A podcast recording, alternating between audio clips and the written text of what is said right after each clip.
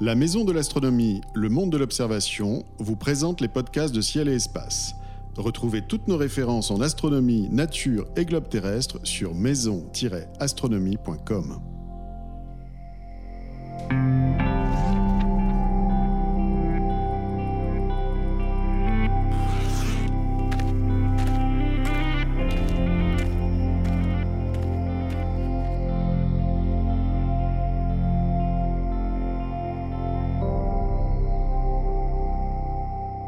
Bonjour et bienvenue sur Ciel Espace Radio pour une nouvelle émission consacrée aux éphémérides.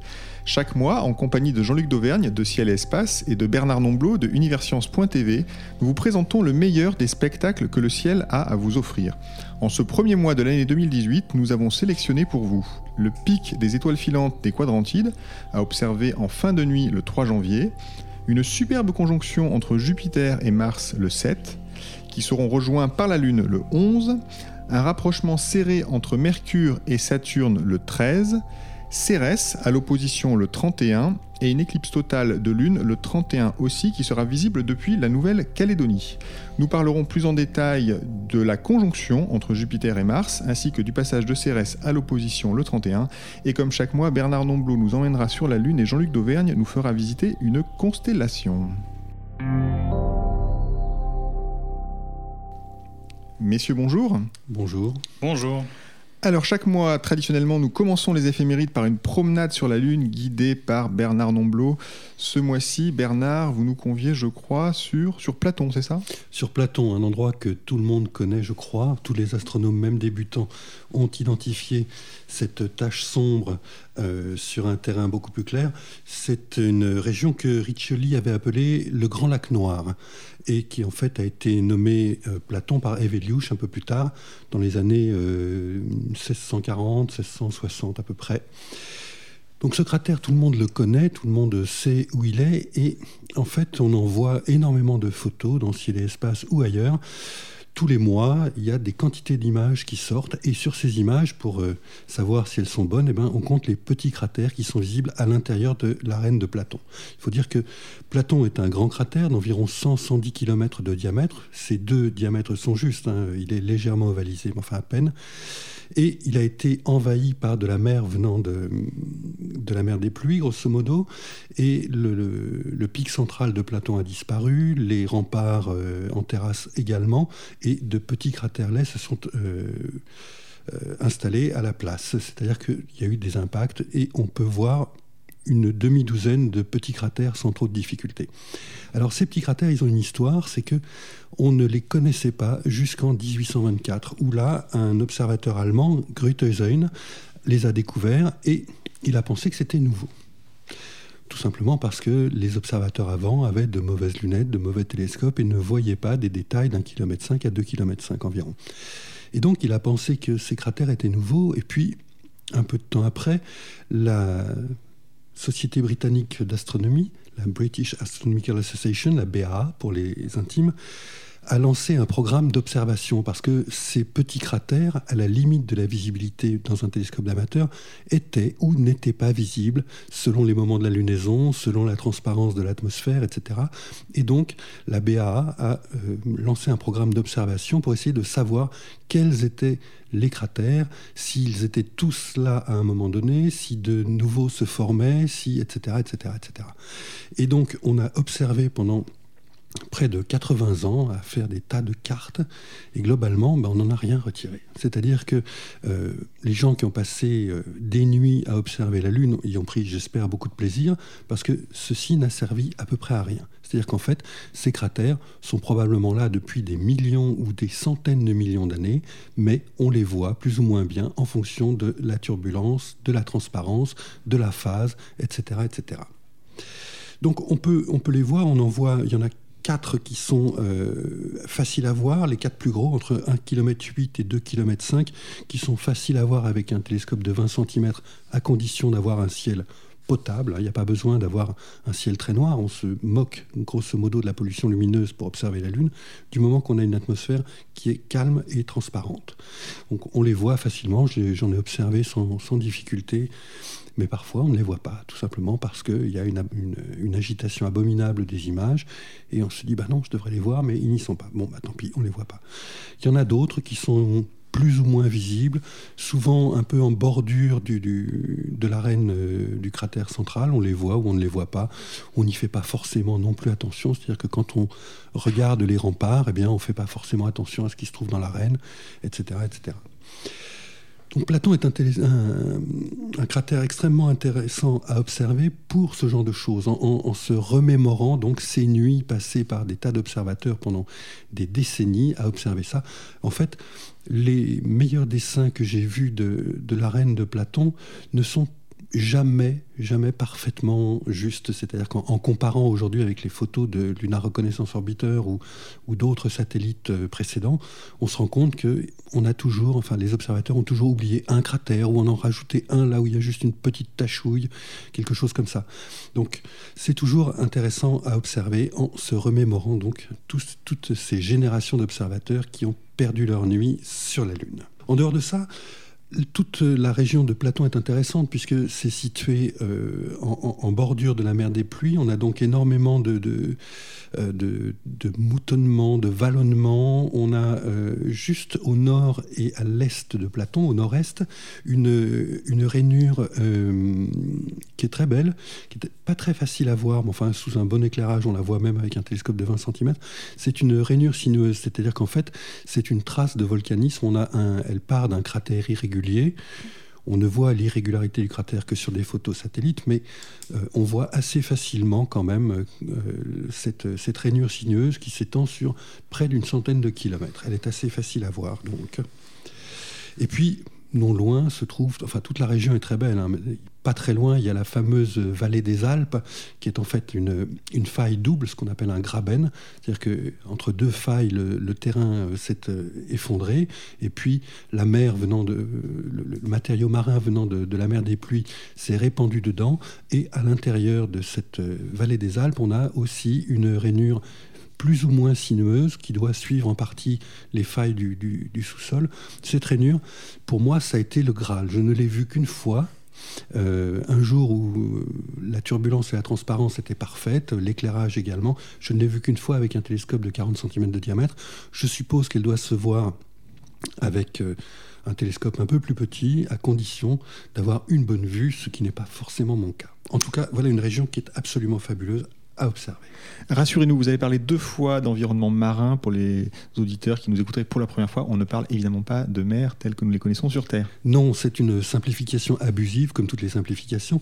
C'est euh, ce que j'appelle un le, le, matériau marin. C'est tout simplement du basalte qui est remonté des profondeurs de la Lune euh, relativement tard dans l'histoire de la Lune. C'est-à-dire que euh, ça date de 3 milliards et demi à 1 milliard et demi d'années en arrière, grosso modo.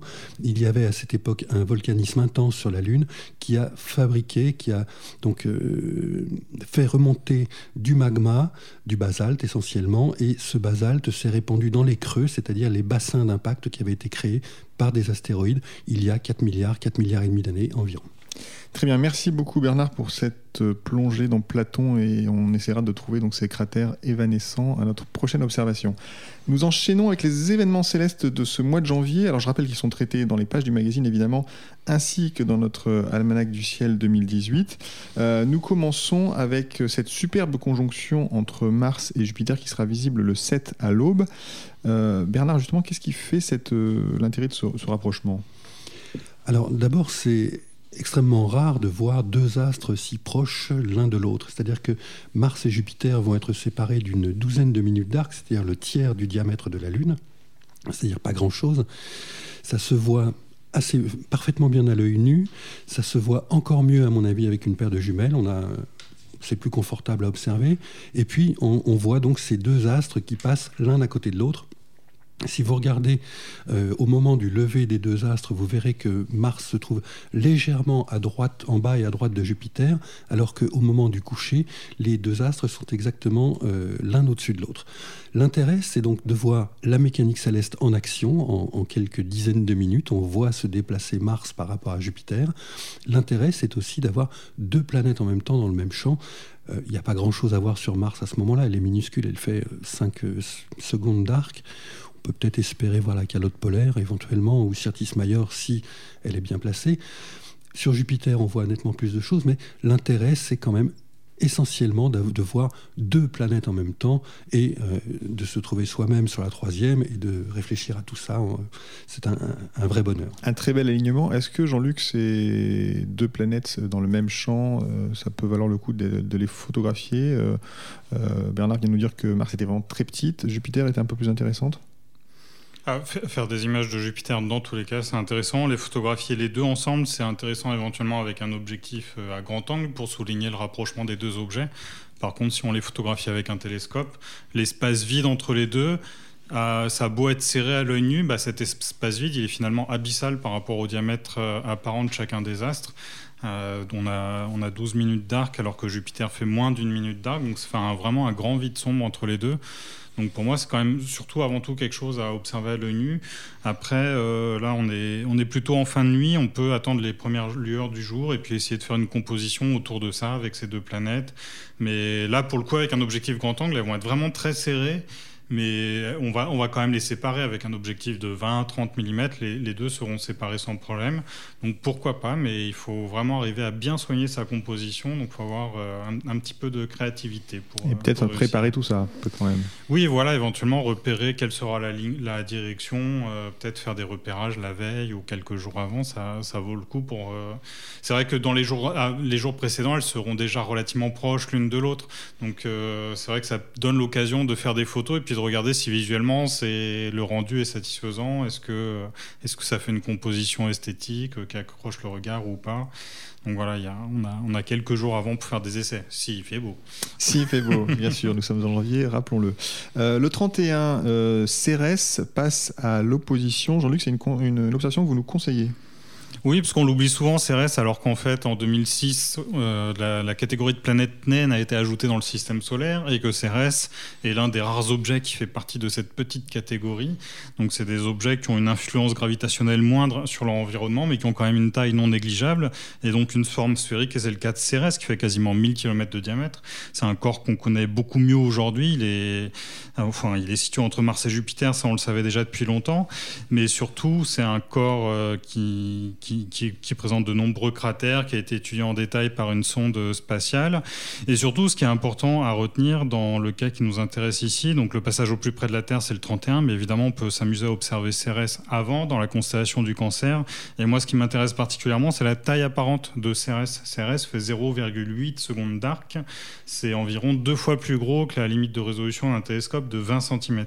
Ça veut dire que si on pointe Cérès avec un télescope de 20 cm, à l'extrême limite, sa taille apparente est accessible. Alors, dans un 20 cm, ça va être un peu juste. Par contre, j'ai déjà fait l'expérience avec un instrument plus grand, de 380 mm. Et là, en fait, euh, la taille apparente de l'objet devient un peu plus évidente. Alors, l'ambiguïté de la taille apparente, c'est que si on regarde une étoile, en fait, une étoile dans un télescope a une taille apparente, non pas parce qu'on résout l'étoile, mais par les effets de diffraction de la lumière de l'étoile sur les bords de l'instrument. On a ce qu'on appelle la tache d'Airy, et ça fait donc un petit rond lumineux. Et donc Cérès peut s'apparenter à ce petit rond lumineux. Donc ce qui est intéressant de faire, c'est d'attendre d'avoir une étoile voisine dans le champ. Ça va être le cas le 29 janvier. On a une étoile de magnitude 8 à côté, alors que Cérès fait magnitude 6,9. Donc ça fait, deux astres d'éclat assez comparables. Elle sera à seulement 5 minutes de Cérès, cette euh, étoile. Et donc on peut comparer les deux à très fort grossissement. Donc non seulement on va voir que la taille apparente de Cérès est légèrement plus importante, mais en plus on va voir que l'étoile scintille et Cérès non que le diamètre de l'étoile est totalement ponctuel, donc euh, l'étoile reste beaucoup plus affectée par la turbulence que Cérès avec ses 0,8 secondes d'arc. Très bien, donc Cérès le 31, ou plutôt d'ailleurs le 29, nous donne l'occasion d'une petite expérience d'optique. C'est l'heure de la constellation du mois. Que vous nous proposez chaque mois une promenade à l'instrument dans une constellation particulièrement bien visible. Où nous emmenez-vous ce mois-ci? Alors l'une des constellations les mieux visibles en ce moment, c'est le Grand Chien, vu que le Grand Chien abrite l'étoile Sirius, qui est l'une des plus brillantes du ciel, enfin c'est même la plus brillante du ciel. Autour de Sirius, il y a une petite naine blanche qui peut être visible. Alors ça, c'est une observation un peu difficile, parce qu'il y a un effet de contraste entre Sirius et la naine blanche qui est assez fort. Mais en tout cas, la naine blanche est en théorie euh, accessible à des gros instruments amateurs. Et puis surtout, bah, après, autour de Sirius, là, on retrouve tout un tas d'objets. Le plus spectaculaire, c'est M41 alors il faut rappeler quand même que la constellation du Grand Chien est relativement basse, aux latitudes tempérées nord. Donc plus on se trouve dans le sud de la France, mieux c'est. Et notamment M41, c'est un, amas un amas ouvert qui est vraiment très lumineux, qu'on voit à l'œil nu.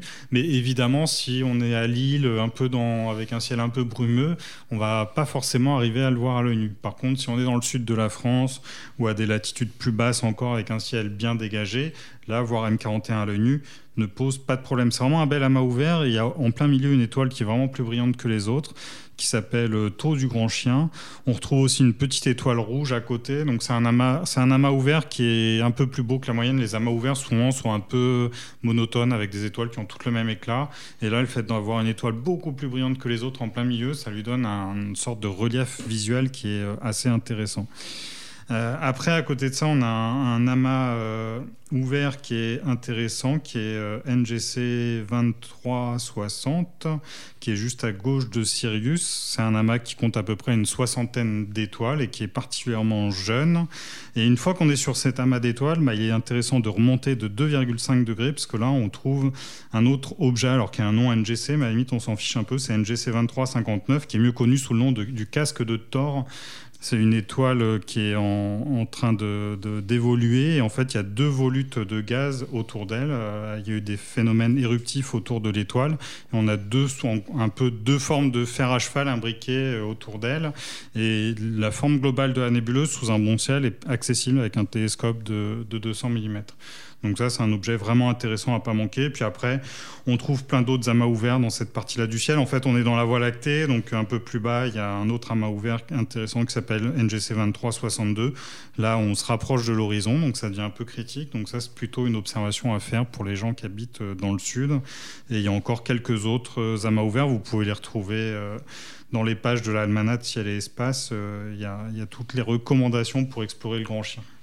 Le grand chien, donc, qui est notre constellation du mois.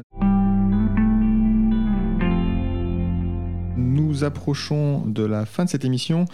Euh, Bernard Jean-Luc, c'est le moment de nous dévoiler votre coup de cœur, un astre, un livre, une exposition, une mission spatiale, bref, sur quoi souhaitez-vous attirer l'attention de nos auditeurs ce mois-ci Bernard?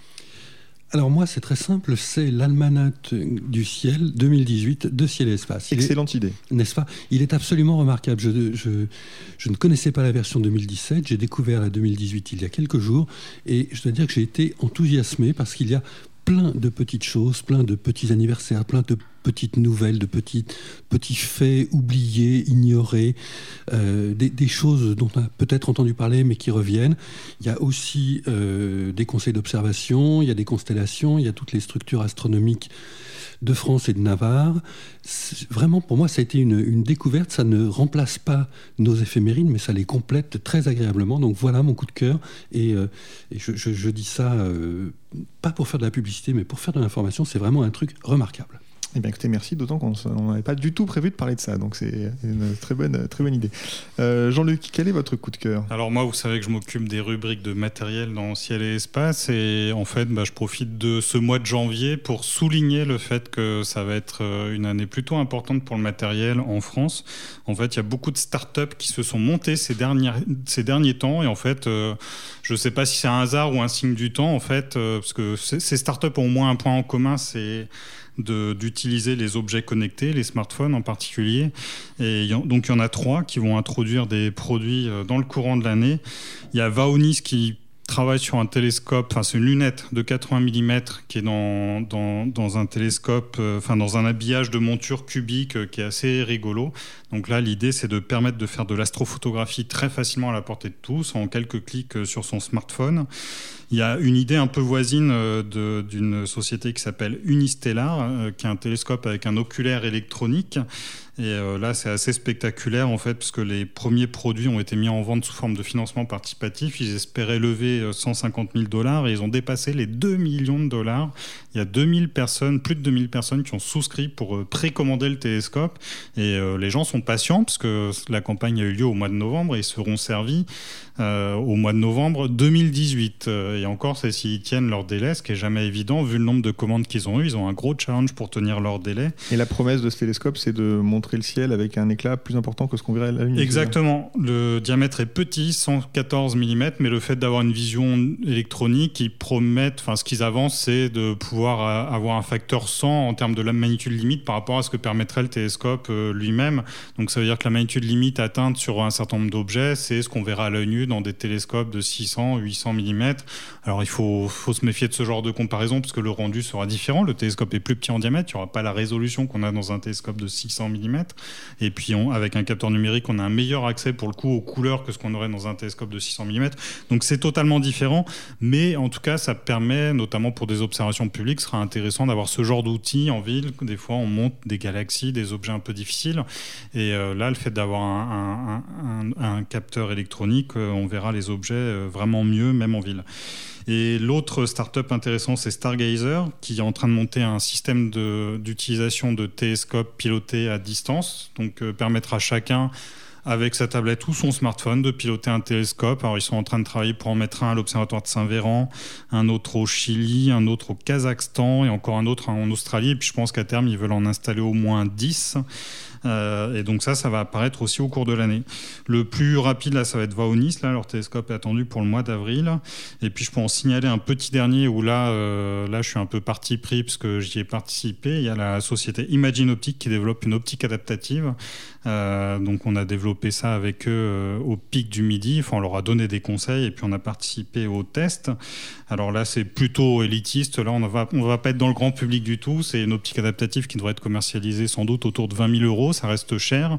Mais en gros, 20 000 euros, euh, il y a encore peu de temps, c'était pas encore suffisant pour avoir le composant essentiel d'une optique adaptative qui est, qui est un miroir déformable. Donc une optique adaptative à ce prix-là, ça va être euh, très intéressant et ça permettra non seulement de corriger les défauts de l'atmosphère sur les gros télescopes, sachant qu'il faut de la lumière, donc c'est important d'avoir du diamètre. Mais ce qui est intéressant, c'est que sur des télescopes plus petits de 400, 500 mm, le système d'optique sera capable de corriger les défauts optiques du télescope. Sur ces grands diamètres, on a toujours du mal à avoir un alignement, optique parfait. Et puis, on a des miroirs minces qui ont tendance à plier sur eux-mêmes, ce qui génère de l'astigmatisme. En fait, le système sera capable de corriger tous ces défauts optiques qu'on a dans le télescope. Très bien, donc votre coup de cœur, les startups astronomiques de l'année 2018. Euh, les éphémérides de Ciel Pasado sont terminées pour ce mois de janvier. Merci à Bernard Nomblot de Universcience.tv et à Jean-Luc d'Auvergne de Ciel Espace pour leur conseil d'observation.